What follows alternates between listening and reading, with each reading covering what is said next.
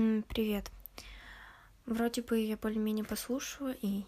Нет, скорее я послушаю, и мне более-менее понравился отсюда звук. Так что продолжим, наверное, сегодня еще хотя бы точно тут запишу, но еще, наверное, ближайших пару дней. И все еще послушаю, подумаю. Не знаю. Вот, но продолжу читать. По-моему, мы остановились на девятой главе, если я правильно помню. Значит, сегодня будет десятая глава, это 139. Ой, простите.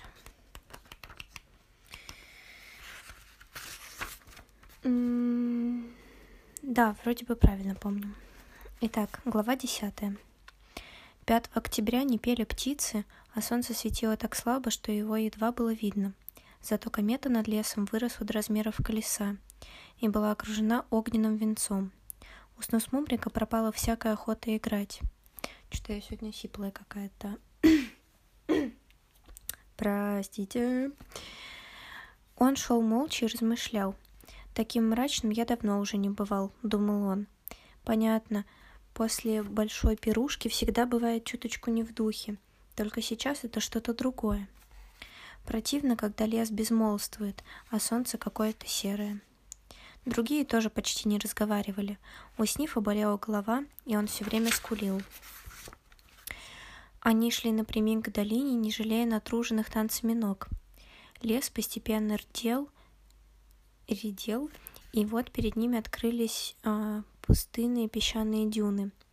Мягкие холмы песка, опять песок, да кое-где сизовато-серые пучки дикого овса. Я что-то не чувствую запаха моря. Забеспокоился мумитроль и потянул носом воздух. Уф, как жарко. Может, это пустыня? Высказался Сниф. Брести по рыхлому песку, то в горку, то под горку, было тяжело. Дюны следовали одна за другой. «Смотрите!» — воскликнул Снорк. «Вон Хатифнафы!» Вдали в дюнах двигались маленькие вечные странники, устремив к горизонту застывшие взгляды. «Они идут на восток», — сказал Снорк. «Не лучше ли последовать за ними? Ведь они всегда чуют, куда идти». «Нет, нам надо на запад», — сказал Мумитроль. «Долина там». «Как хочется пить», — хныкнул Сниф. Ему никто не отвечал. Усталые и унылые потащились они дальше. Мало-помалу дюны становились все ниже. Вот путешественники пересекли пояс, выброшенных морем водорослей, мерцавших в красном свете кометы. Вот они прошли по мелкой гальке и... «Боже мой!» — сказал Мумитроль. Они стояли рядом возле друг друга и смотрели. Там, где должно было быть море, море с мягкими синими волнами и бегущими по нему парусами, там зияла теперь громадная пропасть. Где-то на огромной глубине клокотало оттуда клокотало. Оттуда поднимался горячий пар и странные едкие запахи. Прямо под ногами берег срывался вниз, в пропасть с острыми краями, и дна не было видно. «Мумитроль», — слабым голосом сказала Фрекин Снорк. «Неужели море высохло?» «А рыбы? Как же?» — прошептал Сниф. Снорк достал свою тетрадь и принялся что-то быстро строчить. А Снусмумрик сел, подпер голову лапами и запричитал. «Ах, прекрасное море! Нет его. Пропало. Не ходить нам теперь под парусами, не купаться, не ловить больших рыб. И не будет больше ни ясных бурь, а ни яростных бурь, ни прозрачных льдов, ни мерцающей ночной воды, в которой отражаются звезды. Он уткнулся головой в колени, глаза его не желали глядеть на белый свет. «Нам надо бы перебраться на ту сторону», — сказал Снорк. «Прямо через пропасть. Обойти ее до послезавтра мы не успеем». Все молчали. «Давайте проведем собрание», — продолжал Снорк. «Назначаю себя председателем. Какие у нас возможности?» «Перелететь», — предложил Сниф. «Да не валяй дурака», — рассердился Снорк. Отвергая... «Отвергается единогласно. Дальше». «Перейти», — брякнул Мумитроль. Ты глуп, сказал Снорк. Мы будем проваливаться в каждую дыру и захлебнемся в грязи. Отвергается. Тогда предложи что-нибудь сам, сердито сказал Мумитроль. В эту минуту Снусмумрик поднял голову. Ходули. Ходули? переспросил Снорк. Предложение. Это хорошее предложение, поспешно сказал Снусмумрик. Помните, я рассказывал вам о вулкане. Раз можно пройти через огонь, то и через воду можно пройти. Вы только подумайте, какие широченные шаги может, можно сделать на ходулях. Но ведь это, наверное, ужасно трудно, сказал Фрикин Снорк. Придется поупражняться. Сносмумрик заметно заподрился. Дело за ходулями. Прежде, когда Прежде, когда тут был залив, море выбрасывало на берег обломки разбитых кораблей – и теперь повсюду лежали бревна, свитки, бер... бересты и тростник. А, сделать из этого ходули не составляло никакого труда. Стоило только отыскать какую-нибудь корабельную штуковину, например, флагшток или остатки трапа. «Смотрите, что я нашла!» — весело воскликнула Фрекинснорк. Гладенький берестяной свиток и бутылку с позолоченным горлышком, прямо из Мексики. «Так-так», — сказал ее брат, — «а теперь соберись с духом и на ходули». Сразу же, сразу же выяснилось, что лучше всего получается у Фрекин Снорк. С опасностью для жизни она раскачивая, э, раскачивалась на ходулях, но ни разу не потеряла равновесие. Все время пищала, но она была намного смелее других.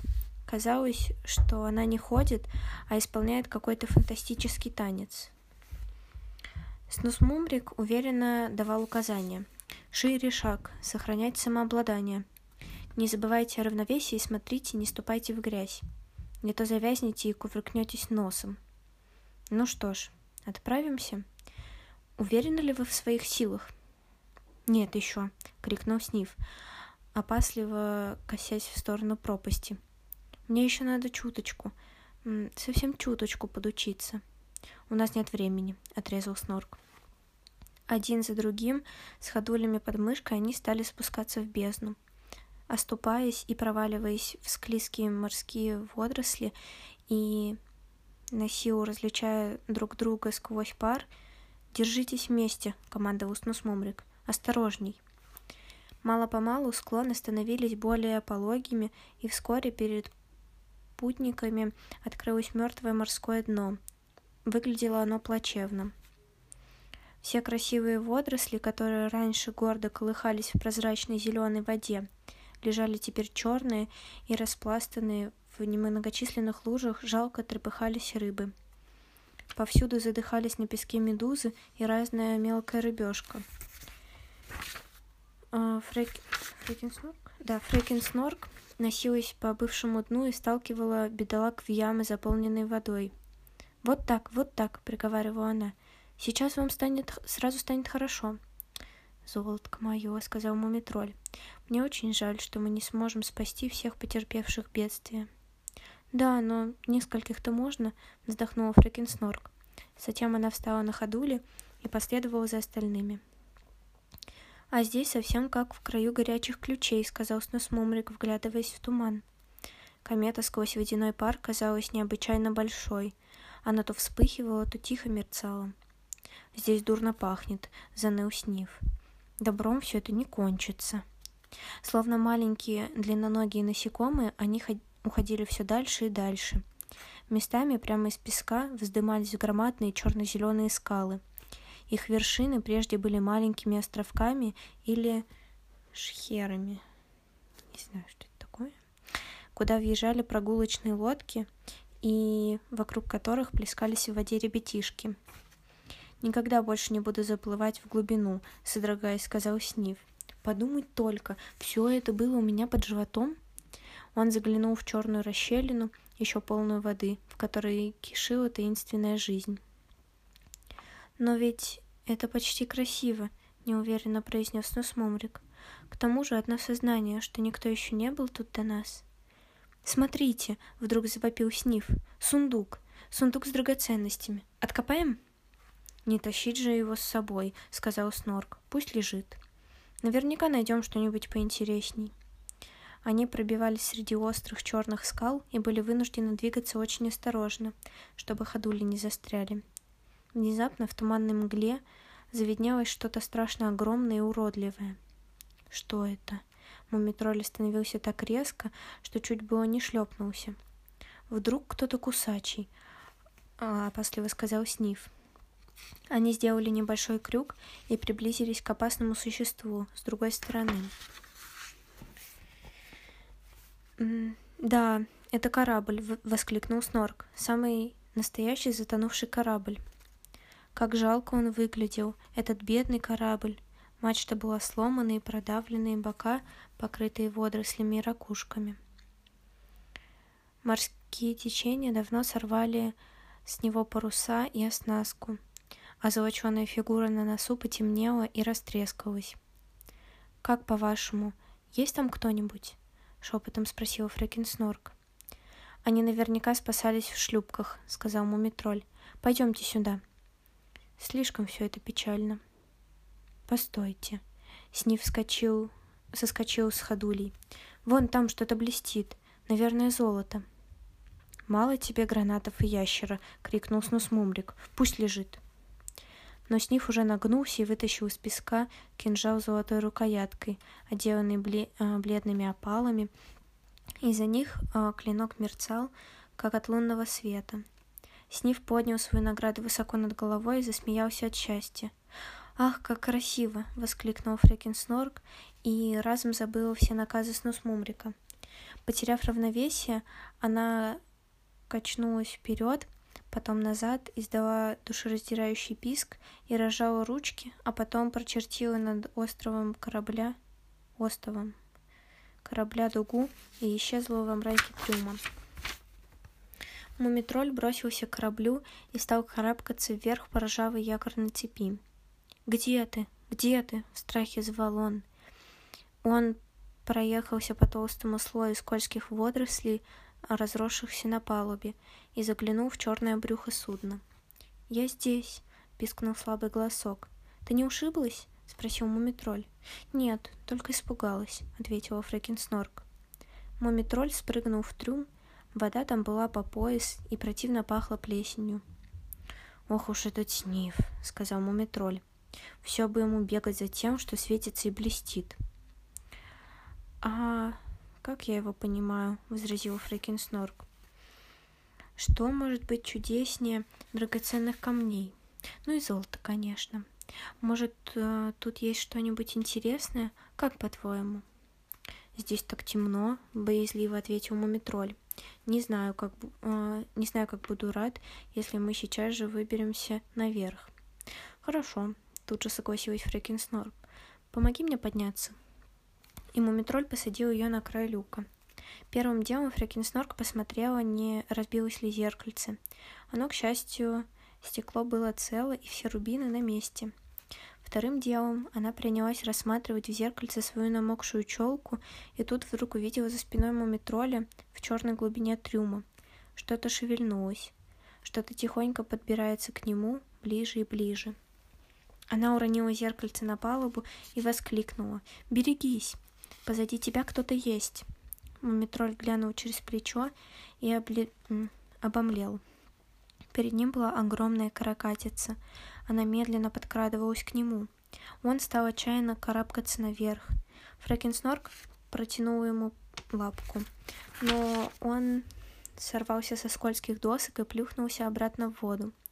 Тут на палубу вскарабкивались Нусмумрик, Снорк и Сниф. Они сунули в трюм ходули и стали отгонять каракатицу. Но та не обращала на них внимания и упорно подползала все ближе, протягивая к мумитролю извивающиеся щупальцы. И тут Фрекинснорк пришла в голову блестящая мысль. Она схватила в руки зеркальце и поймала в него красный диск кометы. Прежде ей не раз э, получалось пускать зайчики, и она знала, какие они противные, когда попадают тебе в глаза — и вот она направила красно сверкающий луч прямо в глаза каракатицы. Та замерла на месте, испугавшись, а мумитроль, восполь... воспользовавшись ее замешательством и слепотой, залез по ходулям наверх и снова оказался в безопасности. Потом друзья спрыгнули с ужасного корабля и припустили во все ходули. Они пробежали несколько морских миль, прежде чем решились передохнуть.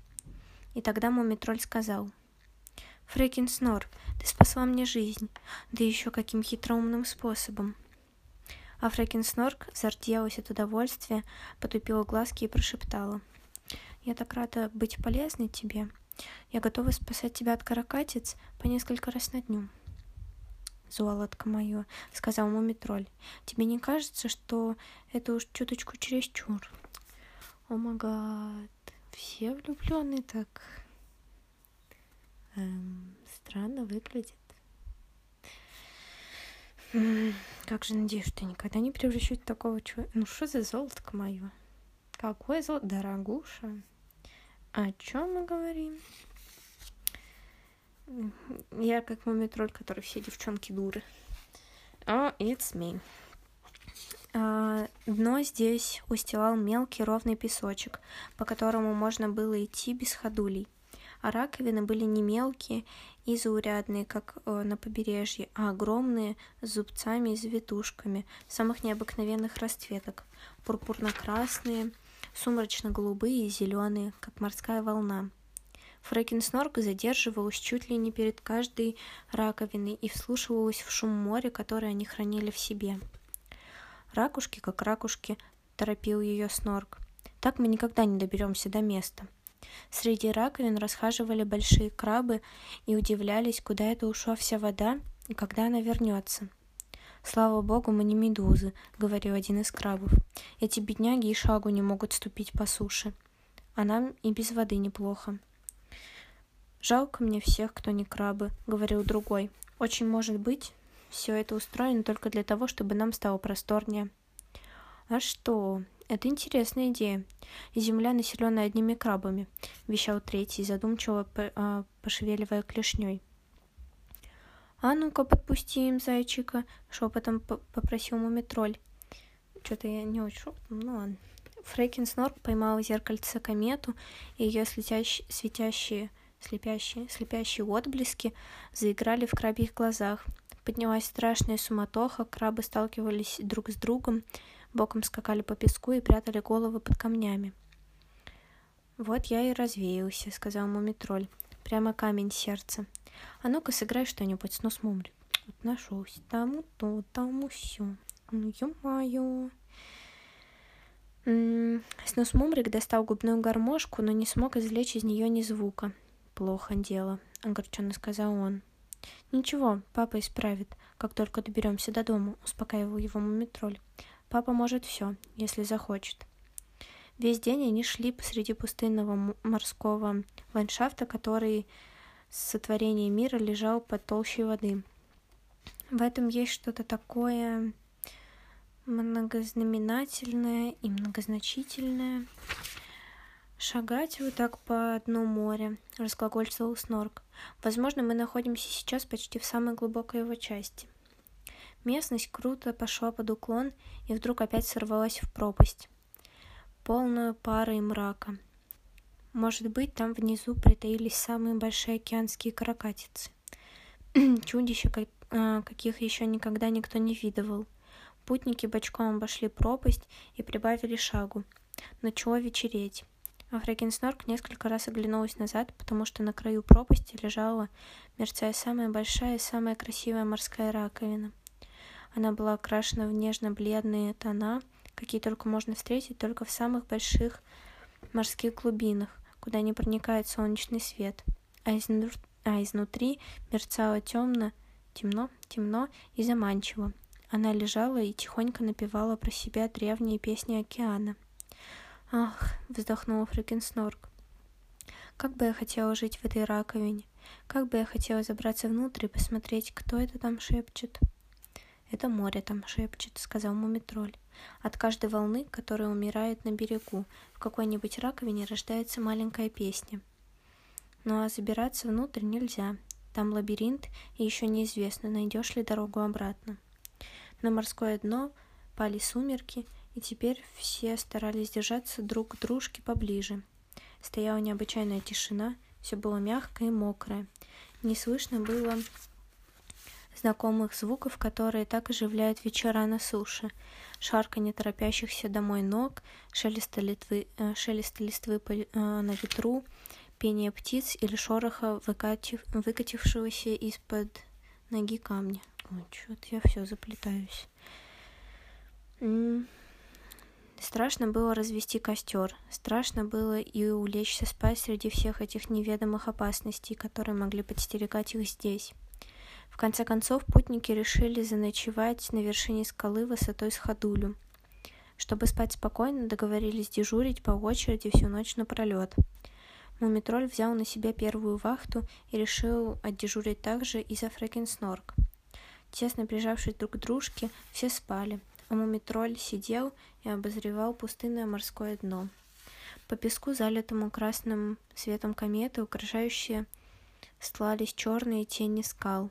Глубокая печаль охватила мумитроля при виде этого мрачного ландшафта. И он живо представил себе, как должно быть, испугалась земля, увидев приближающийся к ней огненный шар. Он думал о том, как сильно он любит все — лес, и море, и дождь, и ветер, солнце, траву, и мох, и что жить без этого всего никак нельзя. Ничего, думал он, уж мама-то знает, как все это спасти. Вот так вот. В общем, да, осталось совсем немного. Буквально... Это какая десятая была глава? 40 страничек осталось. Вот. Ну, в три дня, наверное, прочитаю. А, нет, не 40. Это будет тут 17. О, в этом 27 страниц. Ой, простите. А, ну да, можно сказать 40. Там 13 глава маленькая. 13 главу, наверное, вместе с 12 прочитаю. В общем, это не суть важно. Спасибо большое, что послушали. Хотя, не знаю, раньше я этого не говорила в выпусках, а, я это всегда пишу в описании, поэтому думала, что, может, говорить не стоит, но не знаю. Ну, в общем, пока.